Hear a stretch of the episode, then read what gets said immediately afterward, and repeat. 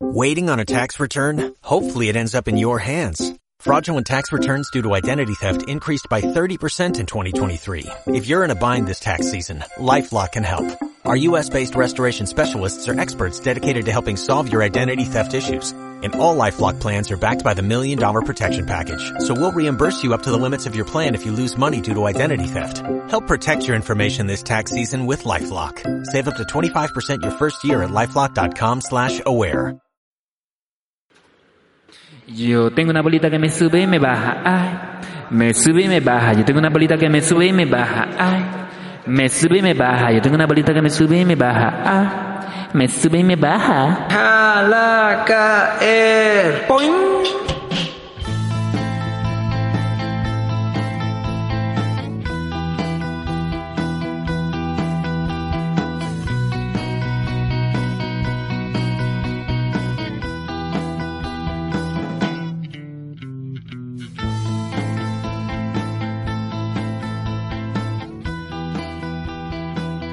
Muy buenas, buenas, mis queridos sobrevivientes del bloqueo económico. No, eso no existe. Del apocalipsis, eso sí existe. ¿Cómo están, queridos corriente alterneros? Este, tenemos edición veloz. Mini del podcast el día de hoy porque tenemos muchas cosas que hacer y además Raimar está aquí a mi derecha castigada porque está haciendo un guion para otra de las chambas que nosotros tenemos. Bueno, nosotros somos multipluripolares como el planeta hoy, somos multipluripolares. Eh, estoy viendo demasiado ahí la TV, Dios mío. ¿Tú crees que la gente pueda tener este rayos en, en- en los ojos? Eh, Raimar los tiene. Mira de rayos X así que te atraviesen y te saquen el alma de golpe. Eh, sí, con cuchillos, con cuchillos y armas punzopenetrantes en la mirada. Eh, el día de hoy les hablamos, como siempre, H. Ruiz Lazo ante el micrófono y mi querido compañero. Daniel Rivero. Como les digo, Raimar está presente en la sala, pero decidió solamente escuchar porque está ocupada haciendo trabajos para nuestro eh, uno de nuestros clientes que queremos mucho porque nos paga. Pero igual les manda saludos. Ok, Raymar, ya te escucharon. Ok, eso no es un buen chiste, eh, Danielito. O sea, hello. Mira, no, de verdad me acaba de lanzar un rayo catódico. ¿Sabes que estaba viendo en estos días, ya que Ray no está para darnos las, este, Las directrices del programa. las directrices, además de, de- de sus rayos catódicos, este, no está para dar los tips de, de lo que estamos haciendo diariamente, de, de los chismes, de, de- de la, de la farándula, de todo esto que nosotros revisamos día a día, eh, en las noticias. Eh, ¿Sabes que estuve viendo desde ayer a hoy unas películas muy viejas que están geniales, que son las películas del cubo? ¿Tú las has visto? Eh, no, pero el cubo de Rubik. No es un cubo de Rubik, pero es parecido. es- son, es, es un, son tres películas, aunque deberían haber sido cuatro. Bueno, cuatro sería el cuadrado.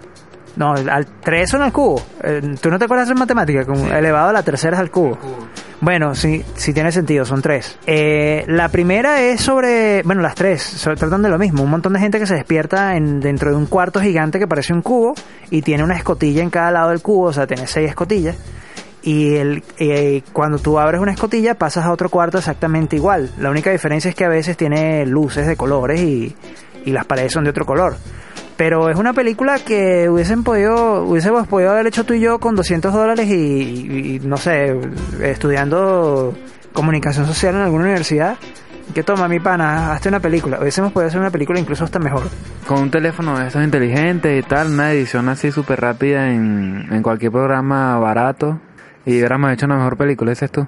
Sí, sí, seguro. Este, son todos actores desconocidos. Eso sí, son buenas actuaciones. Y, mm, y lo que me da más risa es que está producida por Lionsgate. O sea, es una megaproductora haciendo ese tipo de películas de bajo presupuesto.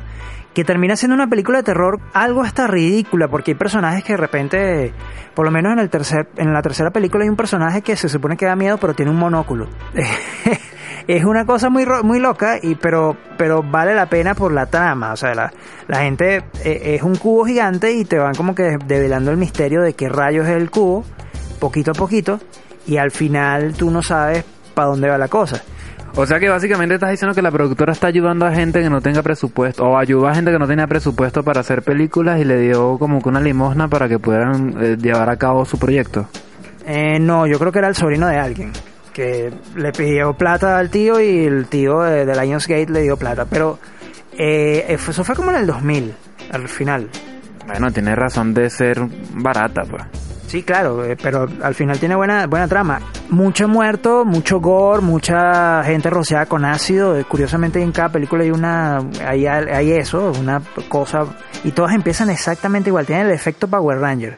¿Sabes cuál es el efecto Power Ranger?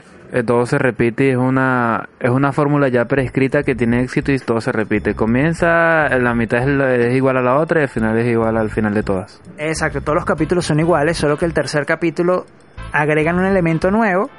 Bueno, no, la primera es como la primera. La segunda es como... segunda. Sí, la tercera, la tercera. No, la segunda es como 50 años en el futuro. Porque el cubo tiene otra tecnología y es este. eh, es como cuántico, tiene tiempo y, y hay gravedad invertida, unas cosas muy locas. Y la tercera es como al principio, es al- muchos años antes de la segunda, de la, de la primera. Entonces, este, y le agregan un elemento nuevo que es que hay unos personajes fuera del cubo viendo lo que está pasando dentro del, dentro del cubo. Como unos, como unos guardias que al final descubren que también son presos. Eh, es muy, muy buena, sobre todo porque al final se empata con el principio. Y, y eso de verdad la vuelve una película de culto. Pero yo no sé si en esta época. Una vaina tipo destino final, pues. Sí, porque matan un poco gente, pero Destino Final es mala. Al final es mala. Yo considero que es una mala película. ¿Cuál de todas, todas son malas? Bueno, la primera fue buena, igual que la primera de, de So, de la Sierra. A mí me parece que la primera tiene hasta algo interesante en el tema del guion, de hacer una película con 10 dólares en un cuarto. O sea, me parece que está bien hecha. Esa es donde están metidos en el baño y vaina, que, que está un, un basquetbolista, ¿no? O esa es la, la parodia donde está el basquetbolista. Mm, la parodia es donde está el basquetbolista. Y mira, Raymar se está riendo por allá. Esos son el tipo de temas que a ella le gusta. Vainas así sangrientas y que muere gente y nadie es feliz. Bueno, no sé si le gusta eso, pero eh, la, la película, la primera, son dos tipos esposados y un cadáver. Y se va volviendo cada vez más bizarra y una sierra y se tienen que hacer echar un pie. Pero este termina siendo, tenía- termina teniendo como contenido, porque esto eso podría ser hasta una obra de teatro. El tema es que, eh, sí, me refiero por el tema de la dramaturgia, que está bien escrita y que todo puede ser en un cuadro, en un cuarto, en una sola toma. Entonces eso podría ser fácilmente llegar al teatro. ¿Tú te imaginas el teatro en, en- en el, perdón, la sierra en teatro? Habría que ver cómo hacen para hacer el efecto del, del sangrado y que le quitan el pie al tipo y vainas. Aunque a mí me gusta más el teatro que el cine, yo te lo he dicho a ti muchas veces. Es más real, más, más, más físico. Es más... te- Hay más energía en, en la sala. Sí, la, y odio a la gente que porque llama por teléfono que le suena el teléfono en plena hora de teatro. Es un fastidio así como que... O que tú estés que si en la tercera fila y en la primera fila está un pajo mandando un mensajito de texto. Tú sabes que eso me pasó una vez. Yo fui a ver una obra que se llamaba como Cucarachas en el microteatro. Y yo tenía el celular en mute y eran las 9 de la noche y el celular me sonaba a las 9 de la noche por, por una alarma. Y empezó a sonar y los tipos antes de la, de la obra habían dicho que, que si sonaba la obra, el, el celular paraban todo y empezaban de cero. Qué vergüenza me dio porque en esas salas de microteatro entran como 7, 8 personas, más los actores. Y fue que todo el mundo se me quedó mirando a mí, yo me puse rojo. Eso fue, fue muy triste. Gracias a Dios los puse a prueba y no empezaron la obra desde cero, sino que me miraron feo y siguieron. Y yo Y pagué- tal, y que la, la obra dura 15 minutos y el tipo le sonó el teléfono al minuto 14. De bola que no van a empezar la hora otra vez. Claro, eso fue el detalle, que empecé, el, el- la hora, el, la- el perole se sonó en el minuto 14, o sea, en- tú la pegaste. Y bueno, ahí terminó. Pero al final hasta me dieron una foto, me tomé una foto con ellos y todo, pero me dio demasiada pena.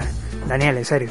No, yo sí me, me aseguro de apagar el teléfono y de verdad me molesta mucho cuando alguien está molesta en una obra de teatro, no sé. Me- me molesto como que si fuera un actor.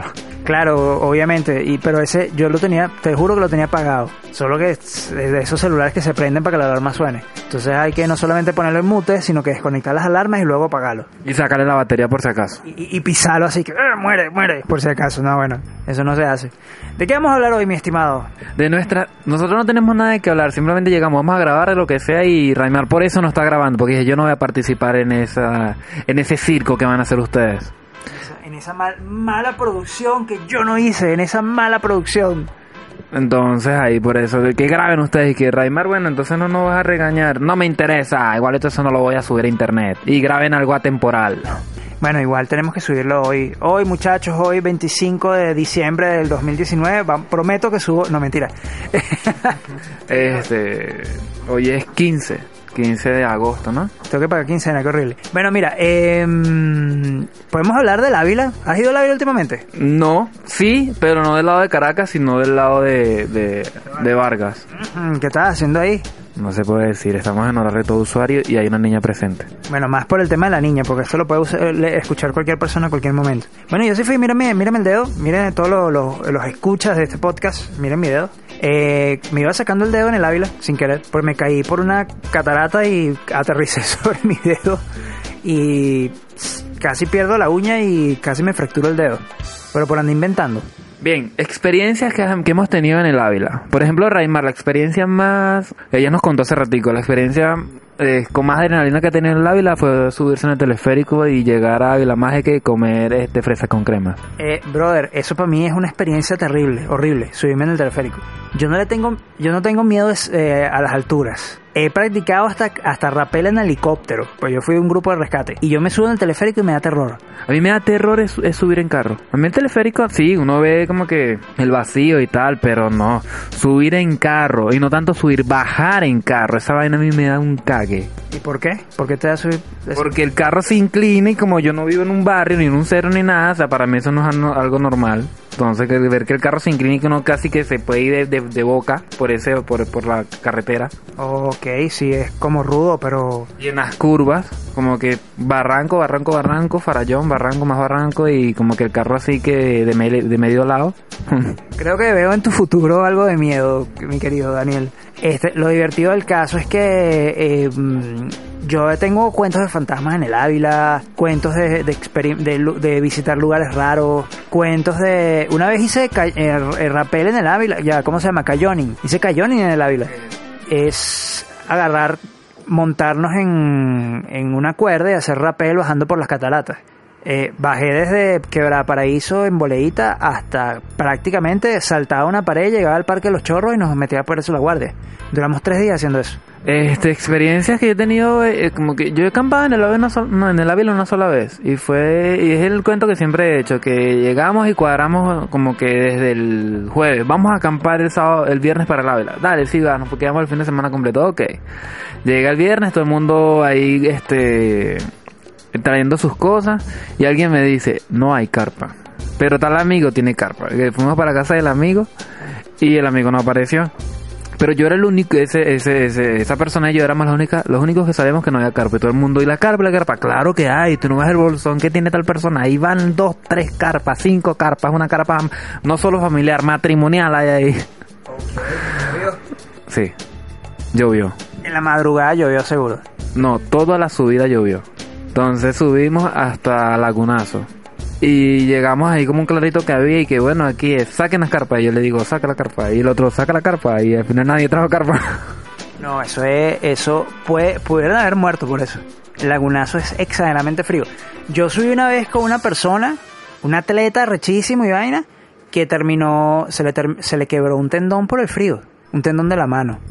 Y, pero también él se pasó de tonto porque nosotros todos acampamos, subimos lloviendo. No nos aclimatamos porque subimos en teleférico, en el, en el teleférico. Llegamos al- a la Vila Mágica y después nos salimos del parque así súper nulo, que, que de paso tuvimos un problema con la guardia, pero bueno. Cuando llegamos al sitio, no estábamos suficientemente aclimatados porque subimos muy rápido. Y nos y llovió todo el camino, nos pusimos a acampar todas las tres carpas en un solo sitio y la persona que se le rompió el tendón como a 10 metros de nosotros. Y ahí se costó solo él con su sleeping, su carpa, su cosa. Porque él es más, él es más, este, turista, él es más nómada que todo el mundo, él es más arrecho, él sube el Everest eh, en, en zancos, una vez así. Sí, en, en chancleta, en cheiche. Chancletas y chores. Este, total que cuando está recogiendo en la mañana el sleeping, que está doblando así, enrollando el sleeping como si fuese una, un, un- un panadero, él se escucha ¡poing! y fue que se le quedó un tendón. Y el dedo le quedó, el dedo anular le quedó así para abajo. Y tú, y entonces operarlo costaba millones de dólares, una cosa toda loca. Y él lo que hizo fue que se puso un- una tablilla y ah, durante varios meses y así se le curó. Bueno, llegamos al sitio, llegamos a Lagunazo, Y yo le digo, mi- íbamos varios, varios, varios hombres. En esa época tendríamos 14 años, 15 años. Entonces yo le digo, chamo, vamos a abrazarnos. Y uno de ellos me responde, ¿qué abrazarnos? Yo no soy marico, que no sé qué más, que lo otro. Esas mariqueras no van conmigo. Ok. ¿Y por, qué, ¿Y por qué hablas como cierto presidente muerto que tenemos? Porque era él era chavista en esa época. Ah, bueno, chaviste, de paso mm, no le, no le gustaba abrazarse. De paso Mariano. Nada, yo tenía una cobija y yo me arropé mi cobija, fino. Como a las 6 de la tarde, ya no hay sol en Lagunazo. no sé por qué ese día, como a las 6 de la tarde ya era oscuro. Como a las 7 el hombre me dice, Daniel, y yo, ¿qué pasó? Vamos a abrazarnos, marico. Y no tenía, no habían prendido ni fogata ni nada. ¿Qué vamos a prender fogata si está lloviendo? Pero es que pueden prender una fogata. Si está lloviendo así duro, ahí sí no pueden prender fogata. Pero si está el ambiente mojado, o sea, húmedo, ustedes pueden prender una fogata. El ambiente mojado y húmedo. Eh, sí, y también si están abrazados, sexy. Lo cierto es que en el grupo había un mariquito, un- una persona homos- eh, homosexual. La ley dice que tenemos que leer en este momento un decreto que dice que no discriminamos a nadie de LGBT, salvo a Daniel que siendo marico. Había una persona de la comunidad LGBT y él hizo un refugio con un cuchillo de plástico de esos de desechables y sus manos empezó a, a cortar montes. Y hizo un refugio con, con techo y todo y broma, así que cabían varias personas acostadas. Él y, él y su pareja los agarramos en la camisa y los sacamos del refugio y nos metimos todos ahí. Eso es muy rata, eso es el expropiar en la casa. De una, ya, ya estábamos visualizando el futuro. Ok, este, yo una vez pasé 15 días en el Ávila, en Piconaiguatá, y había un señor que hizo algo parecido. Había un señor que yo creo que se está escondiendo de la ley, empezando por ahí. El tipo... Yo fui en plan de quedarme 31 de diciembre y bajar el 1 de enero, y terminé bajando como el 15 de enero. O sea, es que el ambiente está demasiado de pinga, o sea, demasiado sabroso. Y este hubo una fogata así gigantesca y hacía tanto frío que si uno se acercaba un milímetro más en las manos a la candela se quemaba. Y tú no sentías el frío, el calor de la fogata. Fuerte, fuerte. Y el tipo hizo un refugio. Tú primero te metías así para la, por como por un, un, tunelcito de, mo- de bambúes súper delgaditos que el tipo había amarrado para hacer un túnel. Te metías por ahí y al final estaba su refugio. Había una carpa, pero estaba un poco de techos y un poco de cosas. Todos hechos con, con bolsas plásticas, tirro y, y gualalito. o sea, un rancho de loco. Un rancho loco, pero era tremendo rancho. Entonces, todo, este, toda la gente que subía, al final nos daba comida porque decía, no, ¿saben qué? ¿Qué? Se- Por eso fue que nos quedamos, terminamos quedando 15 días. Pero al final nosotros de que no, ¿sabes? Vamos a bajar, ya estamos locos. Y el tipo todavía estaba ahí. Y tenía como dos meses ahí. Yo estoy seguro que ese señor se está escondiendo de la justicia. Bueno, nosotros nos, ese día que subimos, un señor que venía desde Puerto Píritu, en, en Anzuategui, ¿es eso? No sé. Eh, por allá por Oriente, este, él tenía, estaba acampando con sus hijos y él nos dio comida, pues, o sea, él agarró su, tenía de todo y broma y bajaba casi cada dos días a hacer mercado y tal, y tenía, que se iban a quedar como un mes allá arriba y nos dio bastante comida ese día, me acuerdo. Bueno, lo cierto es que el hombre crea otro refugio al frente, con su pareja, se meten otra vez, y entonces, así como a la media hora escuchamos al, no- al novio de él que dice, Weiner, le pregunta, ¿qué pasó? Se cayó el techo. Cállate, marico, cállate. Y todos cagados de, todos cagados de la risa. vaina fue como que al día siguiente, bolas que bajamos de una. Mentira que íbamos a aguantar más frío ahí. No, esa, esa, esa novatada la tienen que pagar todos los chamos que les gusta el Ávila por lo menos una vez en su vida. Sobre todo si no están, si están así preparados, pues. Si no están preparados, si están así como que vamos a acampar como sea. Aunque yo conocí un chamo eh, que se le murió una persona en el Ávila. Eh, yo estaba, ¿será que lo puedo decir? Yo estaba en un grupo de rescate. Bueno, no era un grupo de rescate, estaba como una brigada juvenil de un grupo de rescate. No voy a decir cuál. Y la institución les dijo que no podían subir porque habían ciertas condiciones que no eran válidas. Y ellos lo que hicieron fue que se quitaron los uniformes y subieron igual. Porque ten- eran puros chamos y el adulto. Resulta que arriba la chama se murió. Se murió porque estuvieron bebiendo y cosas y, y murió la chama. Y, el, y hubo una investigación penal al pobre chamo, estuvieron a punto de meterlo preso al adulto. Que el adulto tendría como 21 años en ese momento. To- No es ningún adulto. no, claro que no, pero era el que es responsable de la cosa, incluso ante la institución. Pero lo feo fue que la institución le, Le dijo, mira, no, no nos metemos en eso, usted se metió la pata solo, va a ver cómo se le rescata, va a ver cómo se soluciona su problema.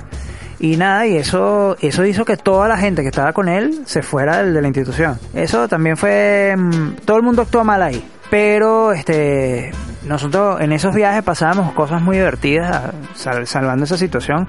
Una vez estábamos en un sitio que no recuerdo cuál era la cómo se llamaba. Pero tú hacías lo que hacíamos todos los que subíamos al Ávila cuando éramos jóvenes, que nos llevábamos una botella de, de, de- de ron con, con, con Pepsi-Cola y, y comida y ese era como que vamos al Ávila a hacer deporte. Ah, bueno, sí, con comida. Pero sí llegué a ver cosas, gente que llevaba alcohol. Bueno, tú sabes que hacía mucho en mi. Y me vas a decir que soy muy gallo. Jugaba calabozos y dragones. En el Ávila. Bueno, este, pero la pasamos súper bien. Me acuerdo que jugué calabozos y dragones en cada lugar extraño de, de, de, de- Ávila. Verga, yo no sé cómo se juega Calabozos y Dragones, no me lo vas a explicar, me lo explicarás en otro momento, por favor. Ok. Este, pero dime una experiencia así bonita que hayas tenido en el Ávila, no sé, cuando subiste para la casa del doctor Chapatín y, y tal, y cosas así que te salió, te salió el muerto por detrás y todas esas cosas. Eh, bueno, está em, mezclando cosas raras, pero cuentos de muertos en el Ávila yo tengo un montón. Tú llegaste a ver en, los- en el 2002 en Televen, en RCTV, cuando pasaban la broma esa de, de vainas del más allá, que pasaron el poco de indios en el Ávila y la gente que se perdía y los secuestraban y tal. Yo creo que ese es uno de los programas que no sé, nunca se me ha olvidado de RCTV. El del Ávila y el del Silbón. Sí, sí lo llegué a ver. Y por ese programa específicamente, yo tuve un problema con Isnardo Bravo. Isnardo Bravo es amigo mío, periodista también. Obviamente es un señor una eminencia de la, de la, de- del periodismo en Venezuela. Y yo le llegué a comentar, yo no sabía que él era uno de los presentadores de, de- de ese programa, de Archivos del Más Allá. Yo conocía, yo veía, era el programa a veces y veía a David Pérez Hansen. Y me acuerdo que yo le llegué a decir a él personalmente en su cara, coño viejo, lo que pasa es que ese programa es demasiado malo. Y yo me acuerdo que él puso cara así como que, "Oh", me puso cara de odio. Bueno, él no me quiso hablar como por un mes, por eso. Y bueno, Isnardo, si estás escuchando eso, brother, perdóname, de verdad, me, ahorita me río mucho, pero en ese momento fue muy cortante para mí.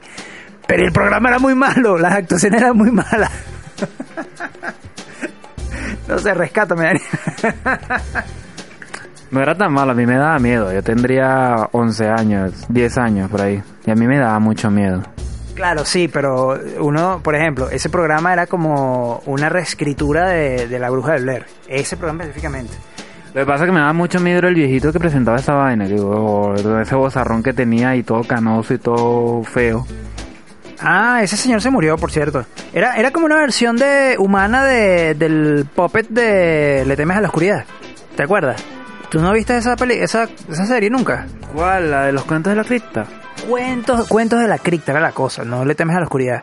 Eran una... El amigo de un amigo de un amigo. Exacto, pero él siempre hacía papeles así todo de brujo y cosas así porque precisamente tenía cara de brujo, pues. Imagino que lo casteaban para esas cosas. Yo, yo creo que si él se llegaba a peinar y se ponía un traje y una cosa y no, no conseguía trabajo, se quedaba sin trabajo. Sí, él fue como, yo creo que fue como la inspiración del poco de cuentos que sacó HBO, ¿te acuerdas? Que el, el personaje era igualito, el, el que, hacía, que, daba- que relataba las historias, eh, del Silbón y de la Sayona, la Llorona, toda esa vaina, ¿te acuerdas? Eh, que sacó en, en animación mucho tiempo después.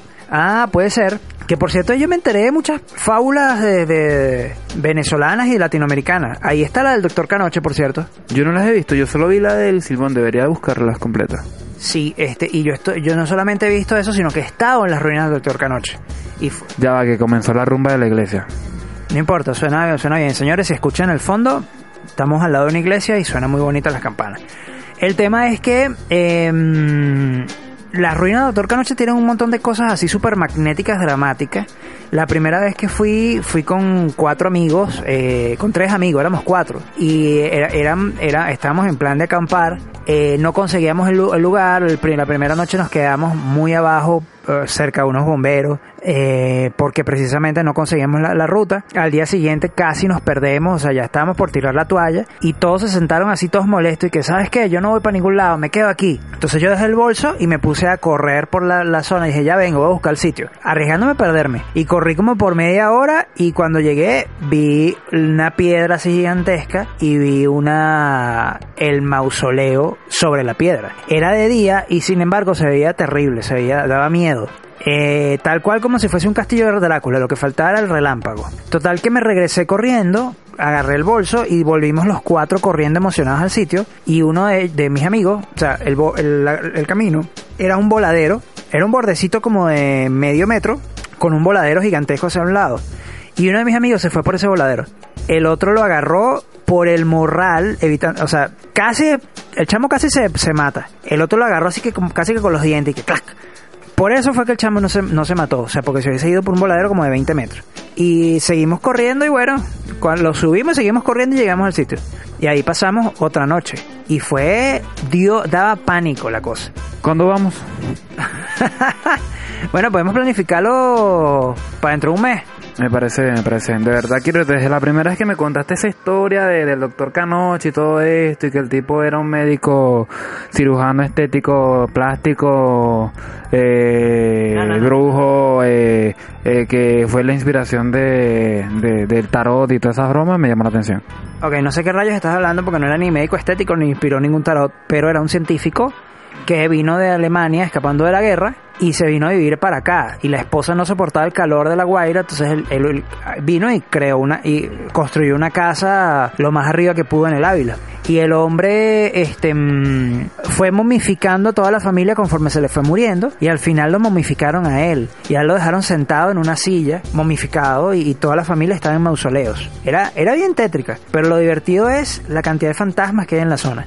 Pero sí se sienten los fantasmas. Sí, claro, se sienten cosas raras. Por lo menos eh, estábamos en la noche en la, en, el- en la azotea del mausoleo, porque de la casa, de, de la construcción solamente queda casi íntegro el mausoleo, que entiendo que ahorita hubo una fundación que lo rescató y le lo barnizó las paredes. Hizo una cosa muy loca. Y eh, quedan unas paredes del laboratorio, un, un cuarto que la gente le llama el laboratorio y las paredes de la casa. Eh, quedan unos asientos de piedra, unas cosas ahí muy, muy, muy detalladas. Estábamos en la noche en, la, en el sitio, muy misterioso, muy oscuro, solamente se ven desde el, desde el, el techo a lo lejos las luces del, de, de la Guaira y a la izquierda solamente monte, eh, monte culebra. Y, no, y de repente tú escuchabas golpes, golpes como de madera en, el, en, la- en los árboles. Escuchabas como si estuviesen golpeando con un hacha la- los árboles. Eso es muy, da mucho miedo, mucho miedo. Imagínate cuatro personas metidos en la oscuridad, en la inmensidad de la, del sitio y tú piensas ahí que te van a venir a meter un hachazo a ti. Vamos a ir, de verdad quiero ir. Pero pasando cosas más bonitas entonces. Pero este, ya va. Ya va. Pero espere, señor Daniel, hay más. Eh, luego, en las carpas, cuando nos metimos en las carpas, nos, e- no, bueno, empezamos a reírnos, empezamos a echar broma, a gritar, y de repente escuchábamos en la oscuridad, "Shh", así tal cual. No sé si esto va a saturar, pero, ah, ¿cómo? ¿Cómo así? No sé si eso va a saturar, pero eh, nos quedamos en silencio, veíamos para todos lados con las linternas, nos quedamos callados y nos aterrados con el corazón latiéndonos a mil por hora y en la oscuridad no se escuchaba nada. Eh, cuando hacían eso, ni los pajaritos, o sea, ni, ni, ni los grillos, nada. ¿Sabes que hay una- un ruido en la selva? La selva de noche tiene sus ruidos, animalitos, cosas caminando por la oscuridad. Pero después de ese ruido, de ese chi- chicheo de, de que te calles, ese chifle, ¿cómo se dice eso? Chiteo. Bueno, después del chitocuey, no se escuchaba ni siquiera los grillos en, en el- en la selva. Era como que si todo se apagara. Espantoso, era una cosa horrible, horrible, horrible. ¿Sabes que cuando este mi, mi abuela tiene una finca por allá en Guanarito, compa, más allá, más adentro, donde es el silbón y toda esa vaina, ¿Dónde, vive el hombre? donde vive el hombre. Y a mí no me da miedo caminar por el monte de noche ni nada de esas vainas. Y todos mis familiares como que, eh, que no, que tú eres loco, ¿cómo te vas a meter por ahí? ¿Cómo vas a ir por allá? ¿Cómo te vas a ir para la casa de no sé quién? Y yo, normal, mi pana, tengo ganas de ir para el baño, pues. Ah, bueno. Claro, pero el baño está a dos cuadras de... Literal, o sea, el baño está como a tres cuadras. No, o sea, es mentira, echando broma lo del baño. Es como que me quiero ir para mi casa. Entonces estábamos que en una fiesta de la broma y ya, eran las 2 de la mañana y me quería ir para me quería el carajo y estaba cansado. Y la broma estaba como a más o menos 10 cuadras para ponerle algo, un, un espacio.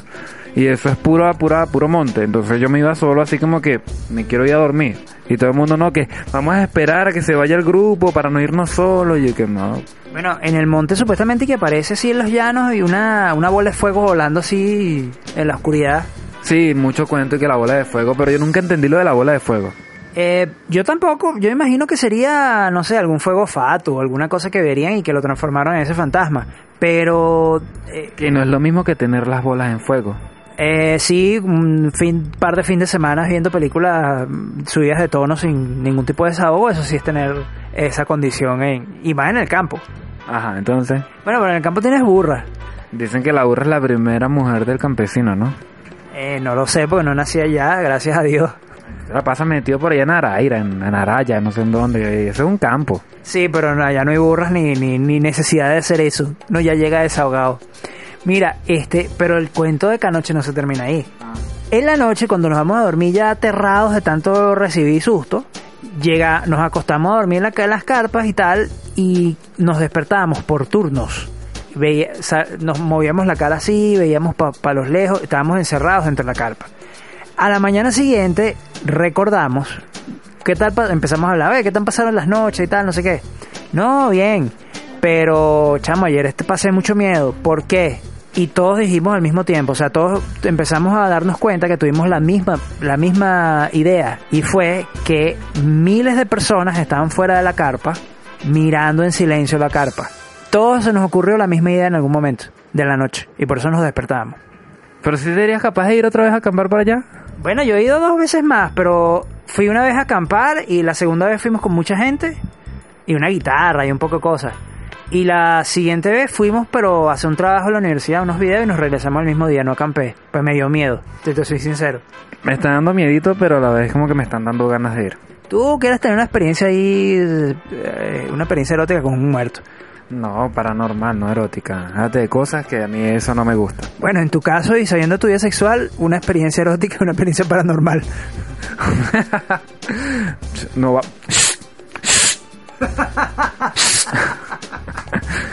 ¿Ya escuchaste el, el, el, el- el- el fantasma de Doctor Canoche? ¿Ah? Bueno, pero podríamos armar un, un, un equipo, un, un tinglado ahí, si nos vamos a, a para allá, para la vila con, con poco de gente y un poco de carpa. Eso no, no estaría mal. Bueno, como dijo Raimar, ella no iba a participar en este circo, pero como dijo, como dice un compadre mío muy famoso y muy amigo, esto es lo que hay. Mira, Raimar, ¿te irías con nosotros para la vila?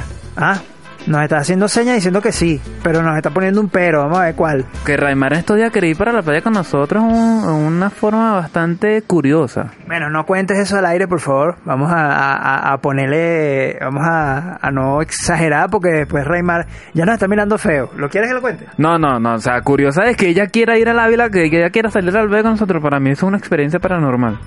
Es una experiencia religiosa. Fanta- eso estás diciendo que Raimar fantasmea. Qué bola, weón. Qué bolas, Raimar, quiero una fantasmea. Bueno, no importa, eso cuando apaguemos el micrófono nos va a lanzar, nos va a perseguir por toda la oficina un pato, un, pa- un palo, un pato. Total que bueno. ¿Qué otra experiencia has tenido tú haciendo en la vida? Este, no, en el Ávila más ninguno. Me he perdido en el Ávila. Sí, me he perdido, pero como que uno se asusta mucho porque está perdido, pero a los cinco minutos consigue el camino otra vez y normal, pues. Todo el mundo se ha perdido en el Ávila, creo yo. ¿Has tenido, has tenido alguna experiencia de verdad triple X en el Ávila? En el Ávila no. En el Ávila no, creo. No me acuerdo. Han sido muchas borracheras. Bueno, yo sí he tenido, yo, te- yo he pasado momentos felices con algunas novias de en el Ávila, pero no las voy a contar porque hay niñas presentes y... Y esto es horario todo usuario, como dijiste tú hace rato. Ahora, he tenido experiencia triple X en la playa. Es burde de chimbo cuando te los cangrejitos. Tú estás acostado en la playa y los cangrejitos te están picando. Eh, ok, ¿te pican en dónde? En la piel, ¿dónde más? Estás acostado sobre la arena, ¿dónde te va a picar? No sé, un dedo. Bueno, este. mm, En la playa, claro, todo el mundo. De hecho, dicen que la adultez comienza cuando te das cuenta que nunca has hecho el amor en la playa y vas a hacerlo. Y te agarras para la playa a hacerlo. Mm, yo entonces mi adultez comenzó como a los 16. Mi primera vez en la playa fue como a los 16. Aunque no comí mucha tierra, es chimbo, no, no, no me gusta. Y en el agua es horrible. En el agua salada, nunca lo he hecho en la, dentro del mar, pues siempre lo he hecho como que... Es porque no, porque siempre cuando uno va, cuando he ido a, esa- a eso en la playa, siempre la playa es muy como muy, tiene, es muy picada, entonces uno no Eso, puede... la- la- las, las olas te mueven, no te dejan eh, acercarte lo suficiente. De paso, tienes que ser muy discreto, pues si estás, hay mucha gente en la playa, esa gente se da cuenta. O sea, no está bien, no está bien, no hagas eso. Muchi- niños, no hagan eso en casa. Aunque en el agua es como que fino porque el agua no, no te mueves, pues el agua te ayuda. En, ca- en casa sí lo pueden hacer, en la playa no. Pero bueno, ¿has, has acampado en la playa? Sí, claro, muchas veces. Incluso también pasé una vez 15 días en la playa. O sea, tú pasas 15 días en todos lados. No, en algunos sitios. Pero eso sí fue aburrido. Fue, fue muy aburrido. Tanto tiempo en la playa no está bien. Me aburrí tanto que tuvimos, eh, bueno, tenía como 20 años. Nos fuimos, estábamos en, en, en Chichiriviche y nos fuimos nadando de un callo a otro, de una isla a otra. Y lo hicimos tres veces. Estaba muy aburrido. A mí lo que no me gusta de la playa es el sol. No sé, yo soy como... Prefiero la montaña por la- los, los árboles y tal, la sombrita. En cambio la playa ese sol así como que todo el día así dándote, dando... No, no, no, no, no, no va conmigo. Me acuerdo que mi hamaca, yo tenía una hamaca de, de, de, de- como de malla y la Chinchorro. un chinchorro y un idiota que yo conocí que se llamaba Poquita, no me acuerdo cómo se llamaba, pero le decían Poquita, poquitamente. le- y el chamo agarró mi hamaca para ponerse a pescar con la hamaca, porque era una malla y lo que hizo fue mojarme la toalla y llenarme la arena y me dio una rabia. Yo perseguí a ese tipo para pegarle como 20 minutos, o sea, horrible, horrible, fue, eso fue una pelea. Bueno, básicamente ya estamos di- divagando, ya este programa llega, está llegando a su final porque cuando empezamos a divagar es porque ya se nos acabaron las ideas. Entonces, despide el programa, querido amigo H. Ruiz Lazo. Chao. Chao. Pueden escucharnos si tuvieron la valentía de llegar hasta el minuto 38 de este podcast. Pueden este, seguir con nosotros porque los queremos mucho. Se ganaron el premio de nuestro amor.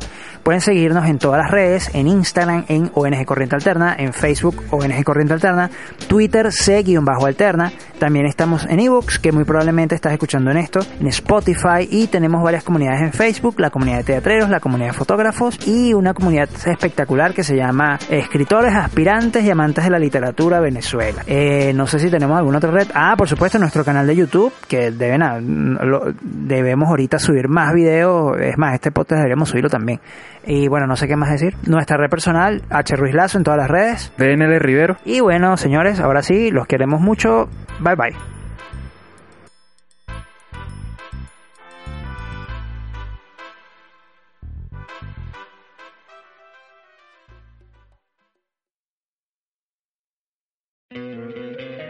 Te encantaría tener 100 dólares extra en tu bolsillo? Haz que un experto bilingüe de TurboTax declare tus impuestos para el 31 de marzo y obtén 100 dólares de vuelta al instante. Porque no importa cuáles hayan sido tus logros del año pasado, TurboTax hace que cuenten. Obtén 100 dólares de vuelta y tus impuestos con 100% de precisión. Solo con Intuit TurboTax. Debes declarar para el 31 de marzo. Crédito solo aplicable al costo de la presentación federal con TurboTax Full Service. Oferta sujeta a cambios o cancelación en cualquier momento.